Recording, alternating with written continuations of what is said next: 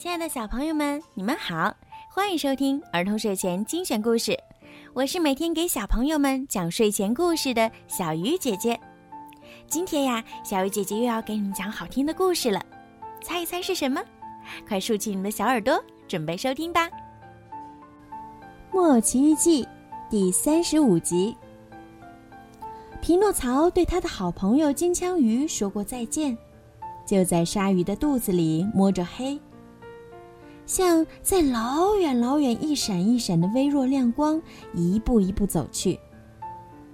他走着走着，只觉得脚踏在滑溜溜的油腻水坑里，油腻的水发出炸鱼一样的气味儿，使他觉得像是在大斋期。他越是往前走，火光就越是亮，越是清楚。他走啊走啊。最后走到了。等他走到跟前，他可是看到什么了？就让诸位猜上一千次，诸位也别想猜出来。他看到了一张小桌子，上面摆着吃的，还有一支点着的蜡烛，插在一个绿色的玻璃瓶上。桌子旁边坐着一个小老头儿头发胡子白的像雪，嗯，或者说白的像切开的面包。这小老头儿正在那里嚼着一些生猛的小鱼，这些小鱼太生猛了，有时他吃着吃着就打他嘴里跳了出来。可怜的匹诺曹一看见这个人，马上感到。大喜过望，差点儿就要昏倒了。他想笑，他想哭，他想说许多许多话，可结果只能乱叫一通，结结巴巴的说些无头无尾、前言不搭后语的话。最后，他好容易迸发出一阵欢呼，张开胳膊扑过去，搂住小老头的脖子，叫了起来：“哦，我的爸爸！”我终于又找到您了。从今往后，我永远、永远、永远不再离开您。我眼睛看见的是真的吗？小老头擦着眼睛回答说：“你当真是我亲爱的匹诺曹吗？”“是的，是的，是的，真是我。你已经饶恕我了，这不是真的吗？”“哦。”我的爸爸，您多么好啊！想一想，我却是那么坏。只要您知道，多少不幸噼里啪啦的落在我头上，我碰到了多少倒霉事情呀！你想象一下，我的可怜的爸爸，您那一天卖掉了您的上衣，给我买了一本识字课本让我上学，我却溜去看木偶戏。木偶戏班班主想把我扔到火里去烤他那只小羊。后来也是他给了我五个金币，叫我带回家给您。可我碰到了一只狐狸和一只猫，他们带我到红虾旅馆。他们在那儿狼吞虎咽。后来我一个人夜里离开旅馆，路上遇到了两个杀人的强盗，他们追我，我跑。他们追我，使劲儿跑；他们使劲儿追，我跑啊跑；他们追啊追，最后他们还是捉住了我，把我吊在一棵大橡树的树枝上。后来，一位天蓝色头发的美丽仙女派车把我救走。大夫看过我以后，马上说：“如果他没有死，那就是还活着。”这时候，我忽然说了个谎。我的鼻子就长起来，长的连房门也出不去了。后来，我同狐狸和猫去种四个金币，一个金币已经在旅馆里花掉。一只鹦鹉笑起我来。我不是弄到两千个金币，而是弄得一无所有了。法官听说我给偷了，马上把我关到牢里，让小偷们高兴。出了监牢。我看地上有一串很好的葡萄，结果给捕兽夹夹住。农夫有百分之百的道理给我套上狗颈圈儿，让我看门儿。等到他知道我是无辜的，就把我放走。一条尾巴喷烟的蛇哈哈大笑，笑得肚子上一根静脉都爆了。于是我回到美丽仙女的家，可她已经死了。鸽子看见我哭，对我说：“我看见你爸爸坐了一只小船要去找你。”我对他说：“哦，我有翅膀就好了。”他对我说：“你想到你爸爸那儿去吗？”我说：“想极了，可谁送我去呢？”他就对我说：“我送你去。”我对他说：“怎么个去法呢？”他对我说：“爬到我的背上来。”我们就这样飞了一夜。后来天亮了，所有的渔民看着大海，他们对我说：“有一个可怜人坐在一只小船上，船要沉了。”我打老远马上认出是您，因为我的心这么对我说。于是，我做手势叫您回到岸上来。我也认出是你，杰佩托说：“我也想回到岸上，可怎么办呢？大海波涛汹涌，一个大浪把小船打翻了。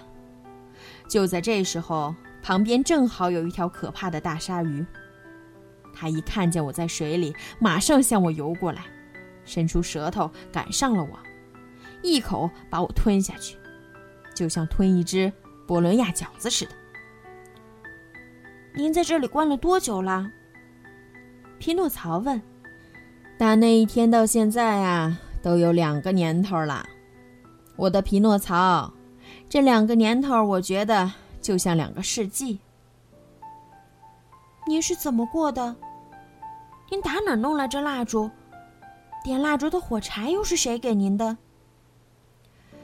我这就原原本本告诉你。你要知道，打翻我那小船的同一个风暴啊，把一艘商船也打沉了，海员全都得救，可是船沉到海底。这条鲨鱼这一天胃口太好，吞下我以后，把船也吞进来了。怎么？一口就吞了整条船。匹诺曹惊奇地问：“对，一口就吞了整条船。他只吐掉了一根主桅，因为主桅像根鱼刺儿似的嵌在他的牙缝里。我真运气，这条船装的是罐头、肉、饼干、面包干儿一瓶瓶的酒、葡萄干。”干酪、咖啡、砂糖、蜡烛和一箱箱火柴，多谢老天爷开恩，我又能活上两年。可现在我都吃光用光，再没什么了。你看见这支点着的蜡烛吗？它已经是我最后一支了。那以后怎么办？以后嘛，我亲爱的，咱俩就得生活在黑暗当中了。那么，我的爸爸。匹诺曹说：“咱们没有时间可以错过了，必须马上想办法逃走。逃走？怎么逃？咱们溜出鲨鱼的嘴，跳到海里去游走。”你话是说的不错，可亲爱的匹诺曹，我不会游泳。那有什么关系？您就骑在我的肩膀上，我是个游泳高手。可以安安稳稳的把您带到岸上。你这是幻想，我的孩子。一个木偶，只有一米高，你以为你有力气背着我游泳吗？您试一下就知道了。万一咱们命定该死，咱们就拥抱着死在一起，这至少是个很大的安慰。匹诺曹二话不说，拿起蜡烛，走在前面照路。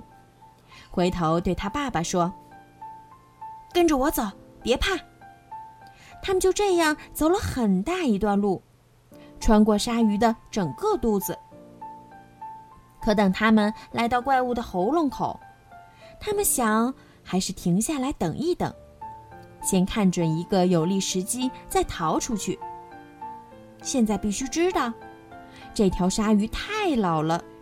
又加上害气喘病和心脏病，睡觉只好张开嘴巴。因此，匹诺曹从喉咙口往上看，能够看到张开的嘴巴外面一大片星空和极其美丽的月光。现在逃走正是时候。他转过脸，向他爸爸低声说：“鲨鱼睡熟了，海平静，亮得如同白昼。爸爸，您跟着我，咱马上就得救了。”说干就干，他们顺着海怪的喉咙往上爬，来到其大无比的嘴巴那儿，开始踮起脚尖，在舌头上走。这舌头又大又长。像花园里的大道，他们已经站在那里，正准备狠狠一跳，跳到大海里游起来。可正在这时候，鲨鱼打了个喷嚏。他打喷嚏先要狠狠地吸口气，他一吸气，匹诺曹和杰佩托就给吸了回去，重新落到了怪物的肚子里头。现在怎么办了？匹诺曹认真的问：“我的孩子，现在咱们全完了。为什么完了？把手给我，爸爸，当心别滑倒了。你带我上哪儿啊？咱们试试看，再逃一次。您跟我来，别怕。”匹诺曹说着，拉住他爸爸的手，他们一直踮着脚尖走。一起重新顺着怪物的喉咙向上爬。接着，他们走过整条舌头，爬过三排牙齿，在狠狠的一跳之前，木偶对他爸爸说：“骑到我肩膀上，抱得紧紧的，其余的我来想办法对付。”杰佩托在儿子肩膀上一坐好，匹诺曹就蛮有把握的跳到水里游起来了。大海平静无波，月亮发出全部光华，鲨鱼继续安心大睡，睡得那么熟，甚至开大炮也轰不醒它。好了，今天的故事就讲到这儿了。如果你们喜欢听小鱼姐姐讲故事，记得让爸爸妈妈动动手指，关注小鱼姐姐的微信公众号“儿童睡前精选故事”。如果想要点播属于你们自己的专属故事，也可以加小鱼姐姐的私人微信“猫小鱼”全拼九九。好啦，孩子们，晚安。